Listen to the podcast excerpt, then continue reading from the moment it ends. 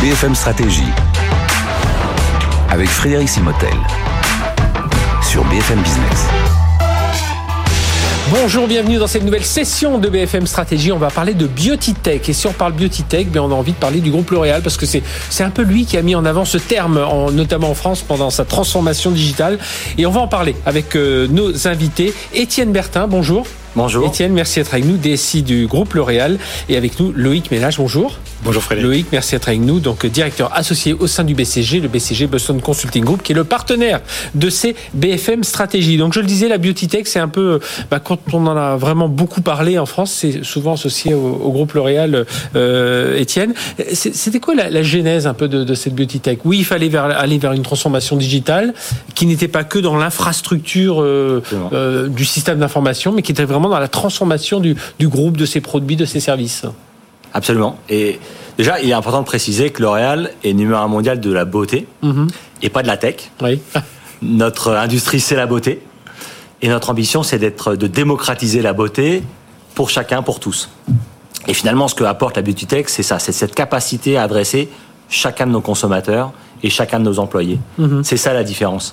Et si on fait un petit retour en arrière, 2010-2020, c'est l'ère du digital, vous l'avez oui. dit. L'Oréal devient numéro un mondial en termes de digital. 28% de nos ventes se font sur oui, sur le e-commerce, il faut le rappeler. Oui. Et 2020-2030, euh, c'est comment devenir une data-driven company et de faire en sorte qu'on puisse apporter la puissance de la tech et de la data à chacun de nos consommateurs et à chacun de nos employés. Donc ça veut dire qu'aujourd'hui, parce que tout ça c'est accompagné de transformation technologique, mais aussi de transformation euh, culturelle, enfin tout le monde aujourd'hui pense euh, data, intelligence artificielle, on va y venir aussi. Mais et ça, ça doit être dans l'ADN de chacun des, des, euh, des collaborateurs de, de L'Oréal aujourd'hui. Absolument, c'est être le pionnier de la beauty tech, c'est être le pionnier de la, la, beauté pour tous. Et donc, ça concerne tous les collaborateurs de L'Oréal, pas seulement les gens de la tech, mm -hmm. mais les gens aussi du marketing. Amener le marketing à l'ère du digital, grâce à la science, grâce à la technologie, grâce à l'intelligence artificielle, pour interagir mieux et différemment avec nos consommateurs. C'est ça l'ambition effectivement en beauty. Et alors euh, euh, Loïc, Loïc Ménage du, BCG, évidemment cette tech elle est euh, elle est partout dans le système d'information. Évidemment, ça c'est une évidence, mais euh, on vient de dire e-commerce, le développement de produits, l'R&D, mais ça va plus loin, c'est la logistique. Enfin vraiment, on, est sur l'ensemble de, de, la chaîne de valeur. Oui, vous avez raison, Frédéric. Ce qui est intéressant, c'est de voir la vitesse à laquelle on est passé d'une évolution incrémentale à une vraie transformation. Et c'est pour ça qu'Étienne va parler de transformation tout à l'heure. Aujourd'hui, quand on voit à la fois côté consommateur l'évolution des modes de consommation, de, de consommation, mais aussi la vitesse à laquelle les évolutions technologiques sont adoptées par les consommateurs, les attentes des consommateurs dans les interactions qu'elles ont vis-à-vis des entreprises, cette évolution, elle est extrêmement rapide et les évolutions technologiques aussi sont très rapides. C'est vrai à l'extérieur, -hmm. c'est vrai aussi à l'intérieur. Et l'adoption de ces technologies dans l'entreprise, dans toute la chaîne de valeur, la recherche, la supply chain, l'industrie, c'est aussi ça et c'est l'ensemble de ces évolutions concomitantes qui font qu'on vraiment on peut plus parler de d'évolution incrémentale, mais de vraie transformation tech. Alors, ça veut dire quoi, euh, Étienne Bertin, au, au, sujet des, euh, bah, que ce soit pour les collaborateurs, pour les clients, quels sont les enjeux autour de cette transformation digitale? Alors pour le consommateur, d'abord, c'est comment mieux interagir avec L'Oréal et avec l'ensemble de ses marques. -hmm. Donc c'est comment mieux découvrir les produits, comment obtenir de l'information fiable et précise à n'importe quel moment du cycle de vie finalement de cette interaction avec ce consommateur.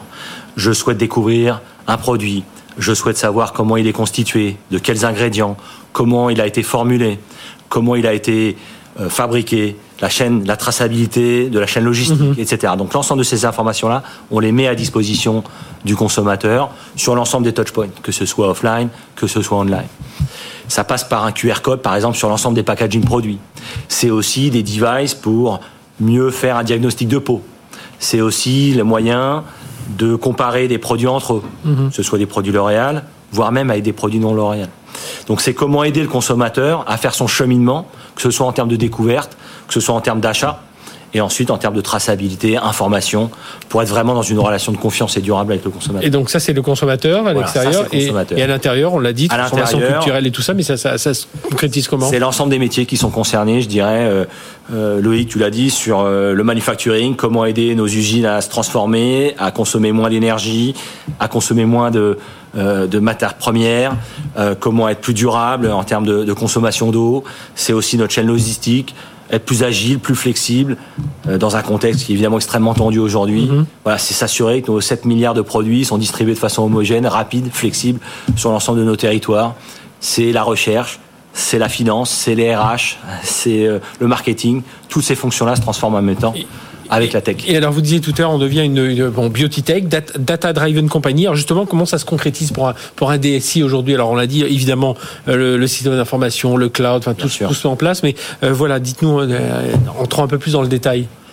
Alors déjà, la- tech, pour accompagner cette transformation beauty tech, la tech se transforme en profondeur et depuis plusieurs années et de façon diverse, je dirais. Premièrement, c'est l'organisation, ce qu'on appelle l'operating model, qui est d'ailleurs assez calqué sur celui de L'Oréal, avec une stratégie, une vision des décisions qui sont prises de façon très concentrée par peu de personnes, mais ensuite une capacité d'exécution très distribuée, de façon à couvrir la diversité de nos géographies et de nos pays. Donc c'est un nouvel operating model, c'est 10 technology centers qui ont été créés au fil des ans sur l'ensemble des géographies du groupe. Pas seulement les grandes villes, mais aussi des villes de taille plus petite, de façon à ce qu'on ait accès à des compétences euh, pointues, mais aussi à des coûts. euh, C'est c'est 10, 10, co- 10 centres de compétences qui sont déclinés à travers le monde ou alors il y a, il y a une partie qui est plus spécialisée, bah, on cherche à parler d'intelligence artificielle, une autre qui est plus spécialisée en, en IT sur la logistique. euh, comment ça se passe? Alors chaque centre a son domaine de compétences. Oui. Par exemple, en Europe, vous allez trouver beaucoup de compétences autour des infrastructures et des SAP, euh, plus de digital et de data euh, en Asie euh, et en Amérique, par exemple. L'Espagne est un pôle très fort aussi sur, sur SAP. Montréal est un pôle très fort en termes d'innovation et data. Donc on a, je dirais, une homogénéité sur l'ensemble des hubs, parce qu'il faut couvrir l'ensemble des applications et des fonctions du groupe. Mais on a aussi des centres d'expertise qui se développent, avec une stratégie aussi à moyen terme d'investir plus sur l'Inde, hein, de façon à ce que l'Oréal puisse se- se doter aussi de capabilities là-bas euh, à nous, je dirais, avec moins de, de dépendance et de, et de risques liés à l'inflation, à la difficulté à trouver des bonnes compétences. Donc très clairement une stratégie aussi en Inde qui va, qui va changer au fil des ans, de façon à réinternaliser petit à petit aussi. euh, Co- Comment on réussit à prioriser un peu quand Parce que vous êtes présent quand même dans 150 pays, on rappelle, hein, c'est le premier groupe mondial, chiffre d'affaires c'est près de 40 milliards d'euros euh, aujourd'hui, c'est c'est presque 90 000 salariés. Euh, voilà, ça fait, il faut transformer tout ça. Comment on réussit à trouver les, les bons, les, les bonnes priorités? Ça, c'est Ouais. c'est la question difficile. En fait, bon, il y a, il y, a, il y, a, il y a- il y a des moyens qui sont in fine limités au sein de l'entreprise. hein. Vous l'avez dit, 90 000 salariés, 2000 tech. Si on intègre l'ensemble de nos partenaires, ça fait à peu près une force de frappe de 10 000 personnes pour la tech. Bon, voilà, donc il faut, il faut faire rentrer dans ces 10 000 collaborateurs l'ensemble du portfolio des projets. Ouais. On l'a dit, la recherche se transforme, la supply chain, les opérations, la finance, tous les métiers se transforment. Il y a un board au niveau du groupe hein, qui se réunit euh, tous les euh, tous les trois mois et qui définit l'ensemble des priorités, un peu digital, un peu de data, un peu de et, et puis on imagine avec des métiers derrière qui poussent avec des métiers qui poussent, se- qui se- portent des business cases, qui portent aussi des ambitions en termes de top line et de bottom line. Donc il y a vraiment une ambition euh, financière derrière tout ça. C'est pas seulement euh, euh, des, des- des projets gadgets, j'ai envie de dire. Il y a une vraie ambition financière, il y a une nécessité de prioriser, il y a une choisir ses batailles. Mhm. On est aussi dans une segmentation un peu plus fine aussi en termes de marque et de taille de pays. On se concentre sur les gros pays, on commence par ça, ensuite on déploie petit à petit sur les petits et moyens pays. Mhm. Ça- Voilà, c'est comme ça qu'on arrive à prioriser. Euh, ça, ça veut dire, Loïc, euh, du BCG, que euh, là, quelque part, on a l'exemple un peu de, de, de ce qu'il faut faire, en tout cas de, de, de- des grandes étapes mises en place pour une transformation euh, digitale, hein, dont Oui. on parle depuis tellement d'années. Et Étienne a très bien illustré les trois enjeux finalement de ces transformations euh, digitales. Euh, le premier, c'est de prioriser. Par quoi on commence Qu'est-ce que la valeur Qui est-ce qui décide Comment on décide Et comment on alloue les ressources qui sont très importantes chez L'Oréal, mais finies par rapport aux milliers de projets qui assaillent le bureau de, le bureau d'Étienne. Donc ça, c'est un enjeu fondamental parce qu'il permet de mesurer et d'hierarchiser.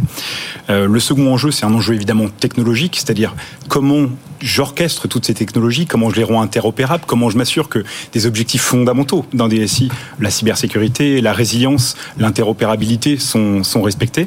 Donc euh, évidemment, on est assailli de euh, propositions, de nouveaux gadgets, euh, mais comment est-ce qu'on fait pour avoir une, une IT, une technologie industrielle et en même temps innover à la vitesse où l'attendent les consommateurs.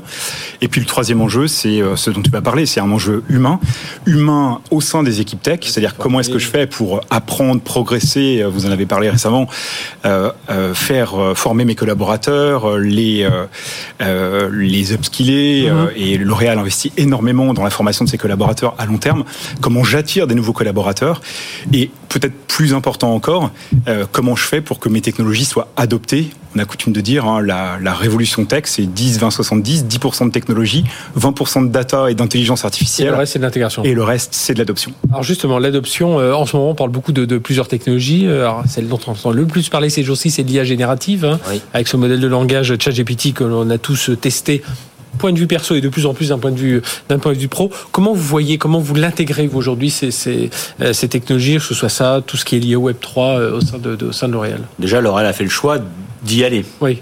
et alors, il y a un champ gigantesque d'opportunités, il y a aussi de lourdes responsabilités, notamment pour un groupe comme le nôtre. Donc, il faut qu'on y aille avec précaution et avec prudence. Euh, le Web 3, on a décidé d'y aller. Des marques comme NYX, Professional Makeup, euh, comme Mugler ont déjà fait un certain nombre mm -hmm. d'initiatives qui sont plutôt d'ailleurs réussies. Les grandes marques arrivent derrière, un L'Oréal Paris, des Yves Saint Laurent commencent à préparer des événements majeurs euh, sur, sur le metaverse. Donc c'est quelque chose qu'on adresse de façon segmentée, ciblée, pragmatique, et on observe ensuite les résultats avant de scaler. Sur la générative AI, la, la distribution elle est plus forte, elle est, oui. je dirais, elle est presque plus risquée. Mm -hmm. Elle porte des responsabilités en termes de, oui, parce que de propriété de... intellectuelle, d'éthique, d'emploi évidemment. Donc, donc on est très vigilant là-dessus. On est en train de travailler d'abord notre charte de bon usage de la générative AI avant de commencer à scaler mm -hmm. de façon majeure au niveau du groupe. Pour autant, le potentiel est infini, notamment sur tout ce qui est content creation chez nous, hein, la, la, gestion de nos assets digitaux. Il y a, on est une boîte digitale aujourd'hui, donc il y a beaucoup de création de, de, de matériel d'images, de vidéos, de tout ce qui passe sur le web et les réseaux sociaux, tout ça, ça va être fortement disrupté. Donc ça a des impacts aussi en interne, mais aussi vis-à-vis des agences avec lesquelles on travaille. Ça impacte la vie de nos collaborateurs parce que même la façon de travailler euh, bureautique va changer hein, avec des outils mm -hmm. qui vont nous aider à aller plus vite sur PowerPoint, Excel, etc. Donc il y a beaucoup de révolutions qui s'annoncent. On y va de façon très précautionneuse, prudente, en travaillant bien notre charte bon usage, on va dire, de la générative AI, et on pourra ensuite accélérer. La bonne nouvelle, c'est qu'on a des plateformes et des datas qui sont déjà structurées, en place, mondiales. Ça nous permet aussi de faire des choses de façon homogène et cohérente sur l'ensemble du groupe, en évitant les initiatives, je dirais, décousues et hétérogènes d'un pays à l'autre, ce qui expose L'Oréal en termes de risque. Donc on a aussi cette asset qui nous permet de, de... Parce que toute la générative AI repose sur la donnée. On maîtrise d'abord la donnée, on maîtrise les plateformes et après on ira plus loin. Ouais, et vous avez raison, l'éthique, euh, la, la, la, formation et donc euh, à, suivre en tout cas tout, tout ça. Puis ça, ça revient selon ce que dit, disait Loïc à l'instant, prioriser, euh, orchestrer et former. Merci à tous les deux, Étienne Bertin, DSI du groupe L'Oréal et Loïc Ménage, directeur associé au sein du BCG, d'être venu parler de cette transformation donc dans la beauty tech, notamment à travers l'exemple, le cas d'usage du groupe L'Oréal. Merci à tous les deux, à très bientôt pour une nouvelle session de BFM Stratégie.